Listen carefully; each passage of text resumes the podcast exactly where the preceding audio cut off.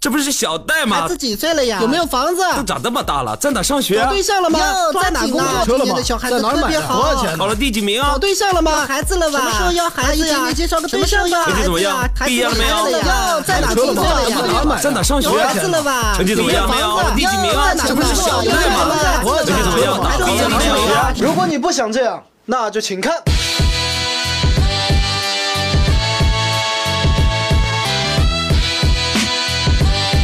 要要要要要要 check it。第一题问成绩， Apple banana。小戴哎哎，大姑，啊，期末考考得怎么样啊？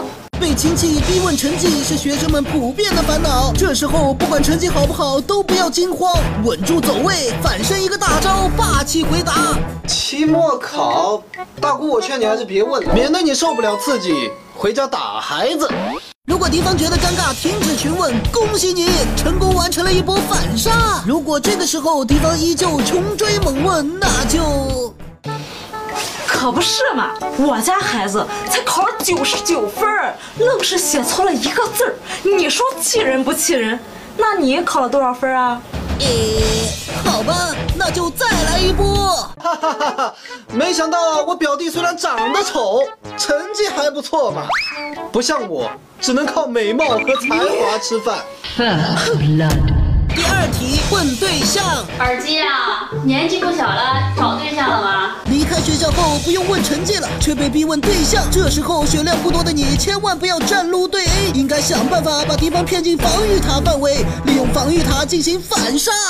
哎还没有，还没对象啊？你看你都多大了，大姨呀、真替你着急。哎，你看也都怪我，是不是？小时候我一不小心数学就考一百。这和找对象有啥关系啊？对呀、那我有没有对象跟你有什么关系啊？ Double kill.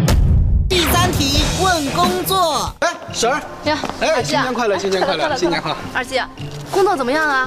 月薪怎么样啊？这时候你只需要厚着脸皮随便应付一下，毕竟你赚多少钱关他们鸟事啊！重点是要千方百计的把话题引到他自己儿子的身上，以工代守。